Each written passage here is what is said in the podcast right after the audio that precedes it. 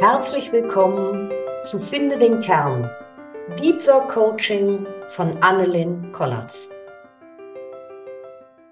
Liebe Annelien, wir stehen kurz vor Weihnachten, eine Zeit, in der wir alle normalerweise ja sehr entspannt sein sollten, aber trotzdem ist mein Gefühl, um mich herum sind alle gestresst wie nie. Warum ist das so? Bin nicht sicher, ob ich eine hundertprozentige Antwort geben kann. Die Beobachtung teile ich aber mit dir. Wenn man darüber nachdenkt, dass Advent eigentlich heißt ankommen und sich auf die Vorbereitung quasi vorzubereiten, sollte es eine Zeit der Besinnung sein, der Ruhe, der inneren Einkehr, der Reflexion. Im Alltag sehen wir das Gegenteil. Das ist bei mir, das ist, wird bei dir sein, das ist bei ganz vielen so, alles muss nochmal schnell erledigt werden, als wenn es kein neues Jahr gibt. Die Leute oder die Menschen wollen schnell etwas abschließen, nochmal kurz etwas erledigen, damit sie quasi guten Gewissens äh, ins Fest, äh, ins Weihnachtsfest gehen können, ins neue Jahr gehen können. Und ich glaube, der eine oder andere macht sich selbst einfach auch von alleine Stress, ohne dass es notwendig wäre. Ist denn die Veränderung einer Jahreszahl etwas, was mich äh, psychisch derart äh, beeinflussen kann, dass ich hier einen Cut mache und sage, das Schlechte bleibt im alten Jahr, das Neue kommt jetzt im guten Jahr? Ich weiß nicht. Umgekehrt, das Gute kommt im neuen Jahr. Das alte. Hm. Ich weiß nicht, ob es nur an der Jahreszahl liegt.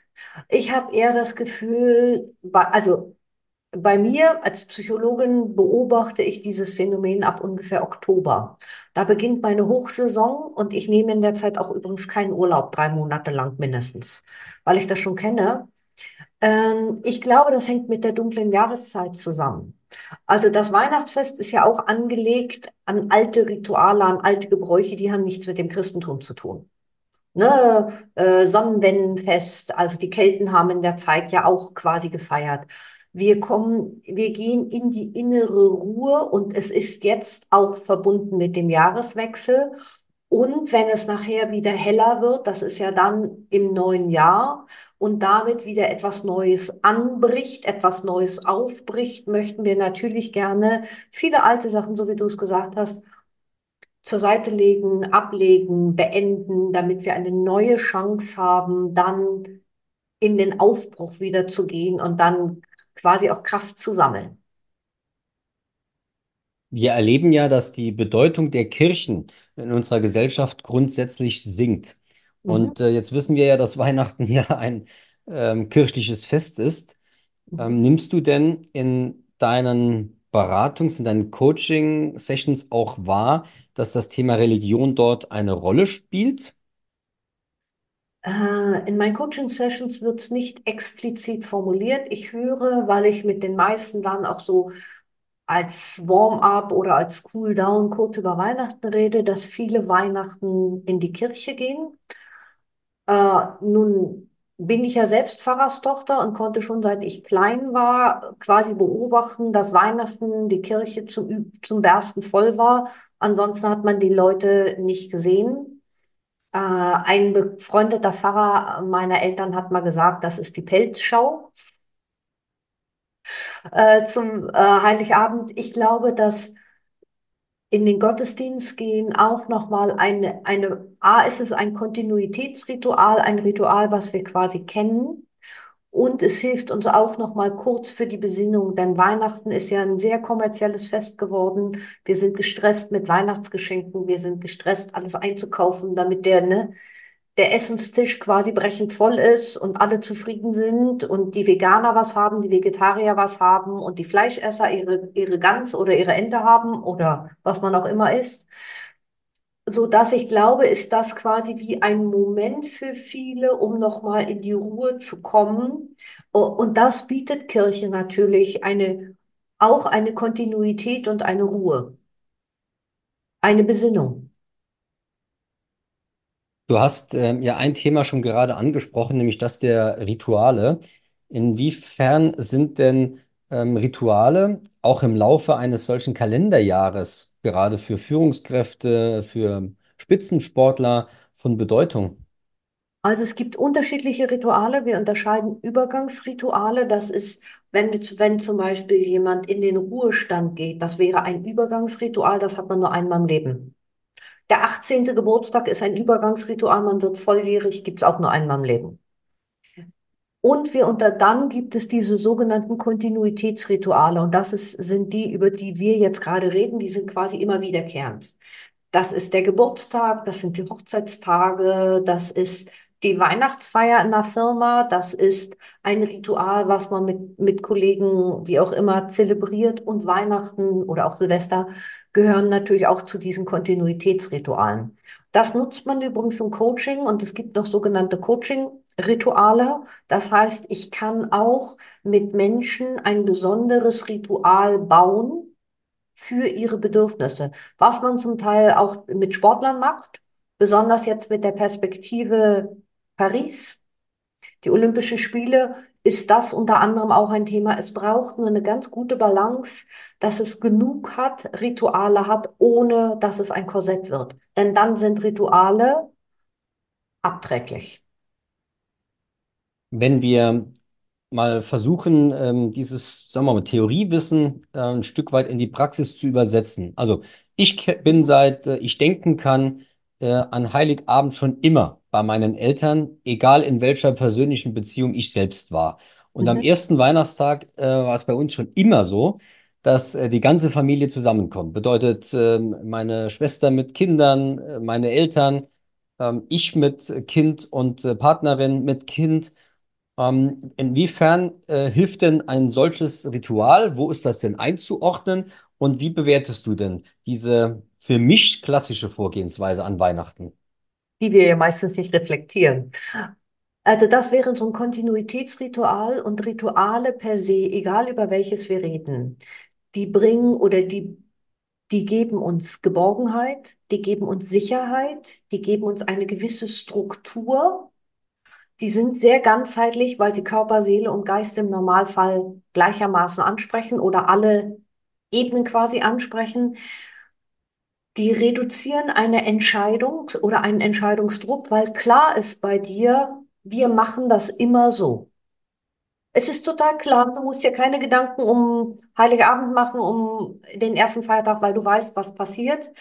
Die fördern Gemeinschaftsgefühl, so eine, Zugehö eine Zugehörigkeit, die fördern auch ein, Ge ein Gefühl von Vertrauen und im positiven Sinne geben sie positive Emotionen. Und auch wir in unserer Familie haben Rituale und ich habe meine Familie vorher gefragt, ob ich darüber reden darf, was sie zugestimmt haben, was ich übrigens wichtig finde, das einmal zu sagen. Ich bin lange auch zu meinen Eltern gefahren und irgendwann hat sich das geändert, dass ich dann zu meiner Schwester und ihrer Familie fuhr und jetzt schon seit Jahren fahre. Und da haben wir uns sehr genau überlegt, welche Rituale kennen wir aus unserer Familie, die wir übernehmen wollen? Welche Rituale bringt der Mann meiner Schwester mit? Welche Rituale hat die Familie meiner Schwester quasi in der Zwischenzeit schon entwickelt? Wie wollen wir die quasi gut miteinander verschränken, damit sie Sicherheit und Struktur und gleichzeitig genug Flexibilität bringen, damit die Leute, die dazugehören, und bei uns ist Heiligabend so ein klassisches, es treffen sich alle, kommt meine Schwägerin dazu, die Schwiegermutter meiner Schwester, wir sitzen dann alle zusammen, wir gehen vorher in die Kirche, danach wird erst gegessen, zum Leidwesen meiner Nichte, weil es erst nach dem Essen Geschenke gibt. Und das muss natürlich immer für alle passen. Du wirst das kennen. Du hast gerade gesagt, deine Partnerin und das, das Kind dazu. Das heißt, die müssen sich ja auch in die Rituale von eurer Familie irgendwie einpassen, ohne dass sie das als Korsett empfinden. Und ich würde allen empfehlen, im Vorfeld diese Rituale auch vorher ein Stückchen zu besprechen. Was ist wichtig, was sind Must-Haves und was sind Nice-to-Haves und wie können wir die quasi gut ausbalancieren. Damit sind wir ja mittendrin in dem äh, Thema des Erwartungsmanagements, Mhm. nämlich wie manage ich denn die Erwartungen, die ich selbst an ein solches Fest habe und äh, die meine Familie an ein solches Fest hat und möglicherweise dann auch noch eine neue Partnerin, ein neuer Partner an dieses Fest hat. Können wir das mal ganz konkret probieren? Wenn ich es noch nicht konkret mache, dann korrigiere mich oder frag nach. Also, ihr seid ja klassischerweise so Patchwork jetzt. Drei Generationen kommen zusammen, was ja total toll ist. Aus meiner Sicht. Man kommt zusammen, hat dieses Gemeinschaftsgefühl. Als du jetzt das erste Mal Weihnachten mit deiner Partnerin gefeiert hast, hätte ich euch empfohlen, im Vorfeld schon mit ein bisschen zeitlichen Abstand überhaupt mal darüber zu reden, wie man Weihnachten feiern will. Was bedeutet Weihnachten für einen? Wie, ähm, was ist relevant? Was verbinde ich damit? Und was sind Aspekte, die ich wirklich brauche? Wenn ich darüber reden würde, jetzt mit jemand Neues, würde ich sagen, mir ist es wichtig, erst Heiligabend am Morgen den Weihnachtsbaum zu schmücken. Bei uns war das klassischerweise so Weihnachtsfest. Das Weihnachten beginnt Heiligabend, deshalb schmückt man den Baum erst am, bei uns schmückte man den erst am 24. morgens. Bei uns auch. Ganz viele schmücken den Weihnachtsbaum schon Anfang Mitte Dezember und sagen mir, äh, ja, dann habe ich mehr von dem Baum. Ich kann das im Prinzip verstehen. Es passt aber für mich nicht. Das würde für mich ohne Bewertung unpassend sein. Ich könnte mich auf den 23. abends vielleicht einlassen. Ich könnte Heiligabend nicht ohne Gottesdienst sein. Oder ich brauche einen Ersatz. In Corona-Zeiten haben wir einen Ersatz gefunden, als das nicht ging.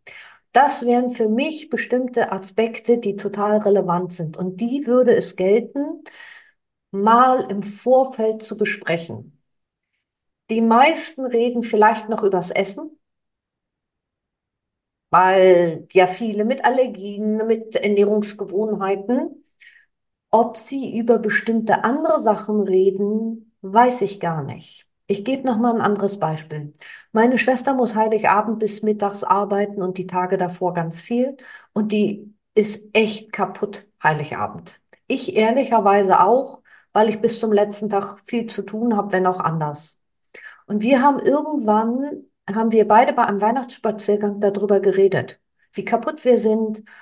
Und Heiligabend, ersten Feiertag, zweiten Feiertag, immer Familie, dass das auch, weil das Kochen immer an uns blieb ähm, dass uns das eigentlich zu viel wird. Und dann haben wir besprochen, wir beide, wir würden gern einen Tag haben, ich nenne den den Brokkoli-Tag, wo wir einen Tag von Weihnachten quasi frei machen. Wir sitzen auf der Couch, gucken ritualisierte Weihnachtsfilme, die wir immer gucken zur großen Freude, in Anführungsstrichen, meines Schwagers. Wir können sie mitsprechen. äh, wir tun da relativ wenig. Und das ist bei uns mittlerweile der erste Feiertag. Und wir haben dann mit der gesamten Familie, die davon quasi betroffen ist, weil wir gesagt haben, wir brauchen die Ruhe, geredet und haben geschaut, was können wir wie ausgleichen, dass sich jeder abgeholt fühlt. Und wir haben das total gut hingekriegt und wir sind alle damit völlig fein. Und das ist etwas, was ich definitiv empfehlen würde, das im Vorfeld zu besprechen und zwar offen und ehrlich. Dadurch, dass die Erwartungen total hoch sind, alle denken, das Fest der Liebe, das Fest des Friedens, das Fest der Familie, was ich auch genau unterstreichen würde, glaube ich, kann dieses friedliche Fest nur sein, in dem jeder auch ein Stückchen seinen Raum hat, man kompromissbereit ist und man offen quasi darüber redet. Du hast es ja schon hoffe, habt angesprochen. das, Entschuldigung, Ja. ich hoffe, ihr habt das beide getan, deine Partnerin und du im Vorfeld. Das haben wir in der Tat äh, getan. Die Frage nach äh, dem Fest der Liebe, nach dem Fest der Familie verbindet für mich dann in der Tat auch, dass an diesen Tagen ja alles Friede, Freude, Eierkuchen sein muss. Kritische Themen gibt es nicht. Was Mhm. sagst du dazu? Die kritischen Themen gibt es vorher, die gibt es und viel, also ich habe einige in Begleitungsprozessen, wo ich durchaus die Magenschmerzen höre, die mit dem, oh, dann müssen wir hier hin, dann müssen wir zu der Familie, dann müssen wir zu der Familie und dann müssen wir da und dann kommen die ganzen Leute und dann müssen wir drei Tage lang essen. Das ist übrigens auch ein Thema, aber da können wir vielleicht gleich nochmal drauf gehen. Vielleicht ist Weihnachten nicht das Fest, um die Themen wirklich anzusprechen. Nur die sind einem vorher präsent oder klar. Und so, die Vorbereitung, die An Vorbereitung auf die Ankunft, die Adventszeit kann man auch durchaus nutzen, um vielleicht das eine oder andere Thema nochmal zu klären. Um das aus der Welt zu schaffen, vielleicht auch um zu vergeben. Das ist übrigens etwas, was ich Silvester mache. Um dann wirklich ein friedliches, ehrliches Fest zu haben. Denn wenn ich die Themen unter den Tisch kehre, unter den Teppich quasi, sind sie trotzdem da. Die sind wie ein Elefant im Raum und die be begleiten einen das gesamte Fest. Ja, ich würde nicht empfehlen, diese Probleme oder diese Themen jetzt genau in diesen Festtagen anzusprechen, dann am besten im Vorfeld. Dafür gibt es eigentlich auch diese Adventszeit, wenn man sie nutzen würde. Bedeutet äh, ganz konkret, ich würde äh, an einem Adventssonntag davor äh, zu meinem Vater, zu meiner Mutter, zu meiner Schwester, zum Partner, zur Partnerin fahren und äh, mit ihm darüber sprechen. Es drückt mich ein Thema. Lass uns das heute klären, damit es an Weihnachten erledigt ist. Du kannst das gerne, also das ist natürlich toll, wenn man das im offenen Gespräch klären kann, mit einer positiven Grundhaltung dahinter. Ich möchte es wirklich klären, so wie ich es gerade aus deinen Worten wirklich gehört habe, dass es authentisch kommt. Nicht, ich will dir jetzt mal noch eins um die Ohren knallen und sagen, wie gemein oder doof du warst im letzten Jahr. Eine andere Möglichkeit ist, die ich Silvester mache. Ich ziehe es mal vor, das ist das Thema Vergebung. Ich kann einem Menschen, ohne dass ich ihn dafür sehen muss, kann ich vergeben. Also ich kann mir die Person vorstellen, innerlich. Ich schließe dabei meine Augen, aber das kann jeder anders machen. Und ich gehe in meinem geistigen Auge und spreche innerlich der Person gegenüber einmal aus, was ich doof finde. Und dann sage ich zu der Person innerlich, ich vergebe dir, ich vergebe mir, ich vergebe uns. Das heißt, es gibt, ich akzeptiere, dass ich auch einen Teil daran habe, denn an einer nicht optimalen Beziehung haben immer zwei Menschen einen Anteil, unabhängig wie viel Prozent. Ich vergebe dem anderen und quasi ich vergebe uns. Und ich beobachte dann, was mit der Person vor meinem inneren Auge passiert. Reagiert die in irgendeiner Form? Geht die weg? Wird die klein? Verändert sich etwas? Und das alleine Vergebung ist eine ganz große Emotion, die sehr viel inneren Frieden auch für sich selbst geben kann. Ich kann das alternativ machen, indem ich die Person in einen Luftballon, in eine Glaskugel setze und die wegfliegen lasse. Ohne zu sagen, du gehst aus meinem Leben, sondern ich lasse das, was zwischen uns steht, lasse ich einfach los. Und das ist für mich wirklich eine ganz besondere Fähigkeit, weil nicht immer es gibt es eine Möglichkeit, miteinander ins Gespräch zu gehen. Das wäre das Beste. Würde ich auch immer als erstes empfehlen. Ist nicht immer möglich. Vergibst du denn dann jedem Menschen oder differenzierst du? Also ich mache das Silvester so, dass ich mich, wenn ich die ganzen Erledigungen habe, brauche ich diesen Silvestertag wirklich auch ein Stück für mich. Ich setze mich hin, gehe meinen ganzen Kalender durch und reflektiere quasi mein Jahr. Ich schreibe mir dann, indem ich bestimmte Situationen, Ereignisse reflektiere, komme ich auf Menschen. Und die schreibe ich mir quasi auf. Und dann mache ich mir wirklich diese, nehme ich mir diese Liste und dann setze ich mich wirklich hin und mache dieses Vergebungsritual. Ein, mit der einen und der nächsten und der nächsten Person. Das kann eine Weile dauern. Manchmal sind es gar nicht so viele. Ich mache es auch durchaus zwischen den Jahren, äh, auch äh, innerhalb des Jahres. Und dann, wenn ich quasi das Gefühl habe, jetzt bin ich sauber, dann habe ich zu Hause ein großes Bonbonglas. Da schreibe ich über das gesamte Jahr alle positiven, größeren Ereignisse oder Dinge, für die ich wirklich dankbar bin, die mich bereichert haben, die mich erfreut haben. Die schreibe ich über das gesamte Jahr auf einen Zettel, kippe die Neujahr aus, lese die alle und freue mich einfach nochmal, weil wir dazu neigen, eher an die negativen Dinge zu denken und nicht die positiven, die uns aber ja Freude, Dankbarkeit, die bringen uns in eine positive Schwingung. Und das nutze ich dann, um dann quasi mit einem guten Gefühl dann zur Silvesterfeier zu gehen, zu fahren, wie auch immer. Theoretisch könnte man das auch vor Weihnachten machen. Ich habe es für mich jetzt mir angewöhnt, Silvester zu machen. Die Zeit ist dabei egal quasi. Da fällt mir gerade eine Idee ein, die ich auch äh, bewundernswert finde. Und ich freue mich auch äh, schon das ganze Jahr über immer auf diesen einen Brief, denn ein, ähm, ja, ein väterlicher Freund, ein Mentor, ähm, mit dem ich mal eine, eine gleiche Funktion im Berufsleben innehatte, ich im Saarland, er in Hessen, und äh, der schreibt nämlich mit seiner Frau zum Jahresende immer einen Brief. Einen Brief an Freunde und Familie. Und in diesem Brief hält er fest, was bei seiner Familie, also seiner Frau und ihm und den Kindern, Patchwork, denn im vergangenen Jahr sich alles verändert hat und äh, worauf sie sich besonders oder worüber sie sich besonders gefreut haben. Das ist auch ein solches Ritual dann, oder? Das ist auch ein solches Ritual. Ich mache diese Rituale eher für mich oder dann für den anderen, als quasi, dass ich das in die Öffentlichkeit gebe. Aber da ist jeder ein bisschen anders. Ähm, ich habe ein anderes Ritual, was in diese Richtung passt. Ich lasse, Vielleicht, vielleicht ganz kurz, äh, ganz kurz Mhm. noch die, die Frage, welche Bedeutung hat es denn, äh, das dann quasi öffentlich zu machen? Also es ist ja nicht die, sagen wir, die Weltöffentlichkeit, aber es ist ja zumindest mal die Öffentlichkeit im eigenen Freundeskreis. Welche Bedeutung kommt denn dieser Teilöffentlichkeit zu? Das, am Ende des Tages müsste man das die Person fragen. Das kann sein, äh, ich will es mit euch teilen. Die Frage ist, ob das alle geteilt haben wollen. Also diese Ketten, diese, die, wie nennt man die, diese Rundumbriefe, die, ein Rundbrief. Äh, diese Rundbriefe machen ja viele. Für mich heißt das, ich nehme mir auch nicht die Zeit, einen individuellen Brief zu schreiben. Ich informiere mal alle.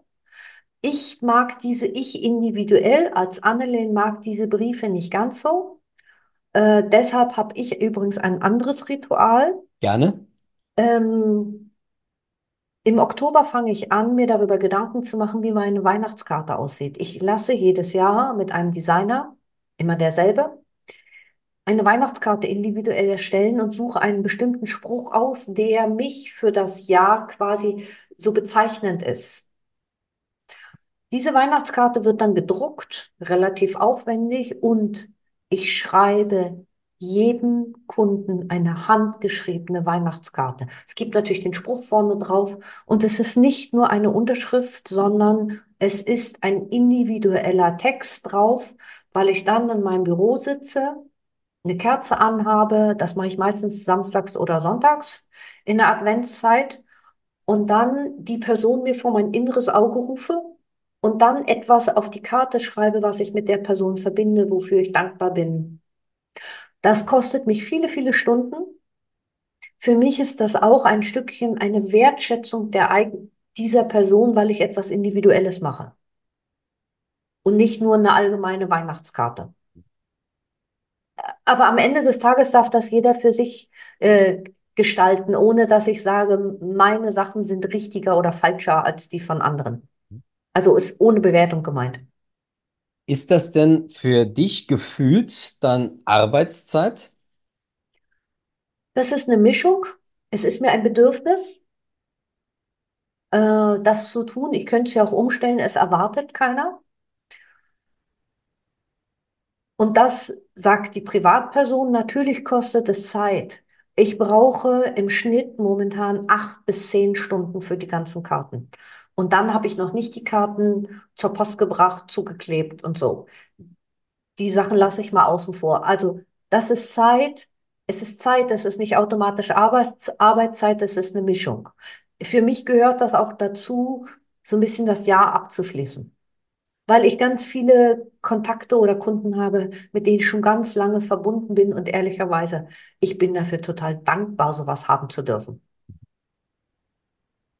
Die Frage, die sich mir da gestellt hat, ist ähm, dieses berühmte Wort von der Work-Life-Balance. Ähm, strapazieren wir das dann hier schon über, wenn du dann auch noch am Adventssonntag da sitzt und äh, schreibst dann Karten, also persönliche Briefe? Oder ähm, ist das äh, in deiner Balance drin? Und ähm, was machen wir denn mit diesem Begriff der Work-Life-Balance gerade rund um Weihnachten? Also A würde ich es eher Lebensbalance nennen als Work-Life-Balance, weil es so eine Dichotomisierung eines Begriffes und ich glaube, äh, beschreibt. Und ich glaube, wir sind heute viel eher da, dass Work und Life quasi enger verzahnt sind, ohne dass ich sage, sie sollten komplett verzahnt sein. Es ist eine Frage meines Zeitmanagements. Selbstverständlich könnte ich mir ab September in meinen Kalender reinschreiben, immer montags bis freitags irgendwelche Blöcke von zwei bis drei Stunden. Ich habe die Balance und das hat was mit meinem Wertekanon zu tun, weil ich weiß, dass ich vor den Jahr, dass sich vor Weihnachten viele Leute nochmal melden und wirklich ein Anliegen haben. Sage ich, ich kann nicht mehr, oder nehme ich den einen oder anderen quasi doch noch mit rein und biete ein Zeitfenster an, weil ich wirklich das Gefühl habe, es ist notwendig und schreibe dafür das Samstag oder Sonntag. Ich finde das momentan in meiner Lebensphase völlig okay. Ich mache es eher samstags oder auch mal am Freitagabend noch mal eine Stunde dran oder in der Woche eine Stunde dran, weil ich da mehr Ruhe habe. Und ich empfinde, mein, mein Beruf ist auch ein, auch ein Stück meine Berufung.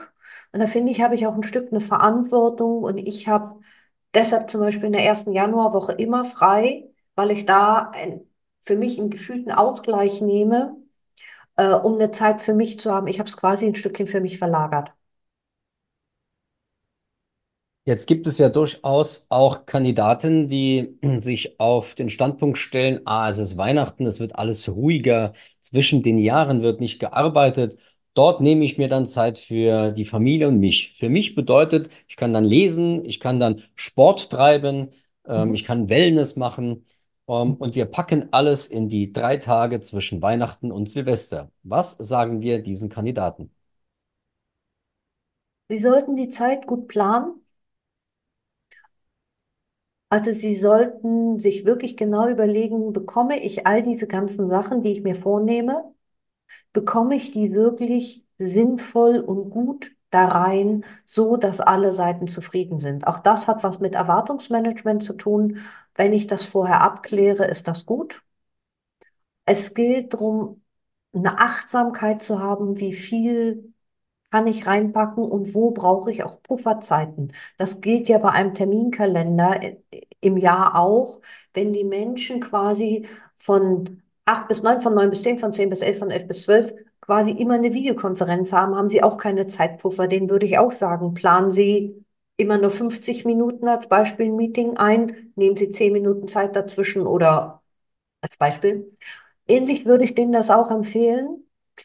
Es ist gut, Zeiten für sich zu haben. Dann gilt es, dieses auch im Vorfeld zu klären und auch zu überlegen, wie viel Störungen können reinkommen und kann ich auf Störungen reagieren. Also eine Führungskraft gilt es auch zu überlegen oder jemand, der im Beruf sehr eingespannt ist, habe ich wirklich die Möglichkeit, da komplett frei zu machen oder kommen ein paar Sachen aus dem Job rein? Oder habe ich vorher geklärt, in den Jahren bin ich nur im Notfall? Wirklich zu erreichen, äh, das gilt es quasi für sich klar zu haben und natürlich dann auch mit der Familie oder mit den Menschen, mit denen ich was haben will, äh, mit denen ich äh, Zeit verbringen will, das wirklich zu besprechen. Sonst wird das irgendwann Stress, weil die Sachen, weil der eine sich zum Essen verabredet hat, in der Zeit wollte ich aber Sport machen gehen, dann korrelieren, äh, dann kollidieren die Zeiten. Das ist bisschen suboptimal, bringt nicht die Ruhe. Ich würde durchaus empfehlen für Leute, die es können, wo es irgendwie möglich ist, zwischen den Jahren etwas Ruhe zu machen. Ich kenne viele, die sagen, ich gehe in der Zeit gerne arbeiten. Es ist ruhig und kann alles abschließen. Auch das ist eine Lösung. Das gilt es individuell. Ich brauche zwischen den Jahren frei. Ich könnte nicht dazwischen arbeiten. Dann sind wir ja schon bei dem äh, nächsten Thema, nämlich Weihnachten ist vorbei. Wir sind schon zwischen den Jahren und dann kommen die berühmten Vorsätze fürs neue Jahr. Wie formuliere ich Vorsätze fürs neue Jahr und halte die denn auch ein, Annelien? Vorsätze fürs neue Jahr sind gut. Die sollten realistisch als erstes sein. Wenn ich, mache ich konstruiere jetzt ein Beispiel, wenn ich nie Sport gemacht habe, und mir jetzt auf einmal vornehme, ich mache jetzt drei Tage in der Woche eine Stunde Sport. melde mich jetzt beim Fitnessstudio an. Ich glaube, im Januar haben die Fitnessstudios die größten Anmeldungen. Das äh, dröppelt dann ab. Ab Februar fangen die Leute an, dann weniger zu gehen.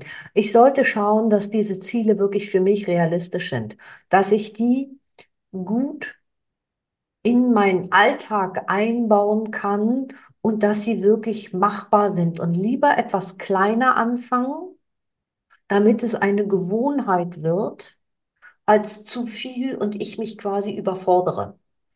Ich habe vor einiger Zeit angefangen, morgens mm, Sonnengruß und solche Sachen zu machen. Ich habe wirklich mit drei Minuten angefangen. Das war realistisch. Mittlerweile bin ich bei ungefähr 15 Minuten. Das kriege ich aber hin, auch mit Reisen, auch mit Umherfahren. Ich werde niemals morgens, weil es für mich zu viel wäre, eine halbe Stunde Sport einplanen können. Ist zu viel.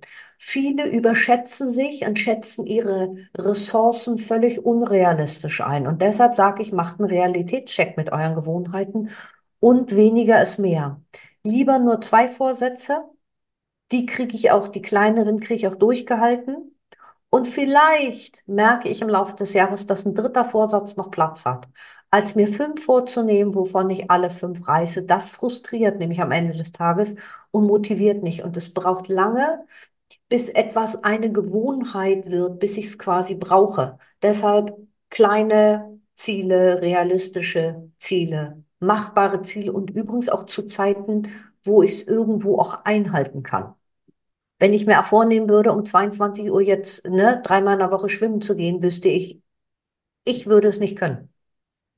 Wie wichtig ist bei solcher, bei einer solchen Zielsetzung denn das soziale Umfeld? Also nehme ich meine Familie mit, nehme ich die Arbeitskollegen mit, setze ich mich sozial unter Druck? Druck ist, Druck zu viel ist kein gutes Medium oder Mittel. Motivation ist gut, ohne Druck zu machen, weil gerade Menschen, die sehr leistungsmotiviert sind, da kann Druck eher negativ sein und dann zu Stress führen, weil man das oder Frau, Mann kleingeschrieben, es dann auch noch machen muss und es nicht einen positiven Effekt hat. Wenn ich sage, ich muss jetzt jeden Tag das und das machen, habe darauf überhaupt keine Lust, fühle mich aber getrieben, wird es keine positive Resonanz in mir auslösen. Es macht Sinn, wenn ich etwas Neues einfüge in mein Leben, dann vielleicht mit den Personen, die es betrifft oder die davon tangiert sind, denen kurz davon zu erzählen und gleichzeitig auch zu sagen, okay, ich will es jetzt mal ausprobieren. Ich bin mal neugierig darauf, wie gut ich dieses jetzt umgesetzt kriege. Und das ist etwas, diese, dieser Self-Talk, ich bin mal neugierig darauf und ich lasse mich mal überraschen, löst eine Motivation aus ohne Druck. Und das ist natürlich viel leichter fürs neue Jahr. Und übrigens meine Empfehlung, nehmt die Low-Hanging Fruits und nicht die da ganz oben hängen, die sind sehr anstrengend. Dann nehmen wir das doch mit in die Weihnachtszeit.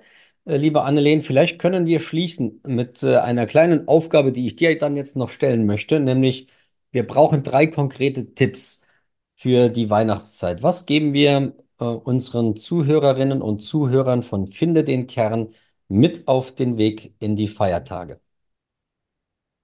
Frag dich selbst, was du brauchst, um friedvolle und schöne Weihnachten zu verleben, zu verbringen. Überlege dir im Vorfeld, was kannst du tun, um das noch proaktiv und konstruktiv zu gestalten.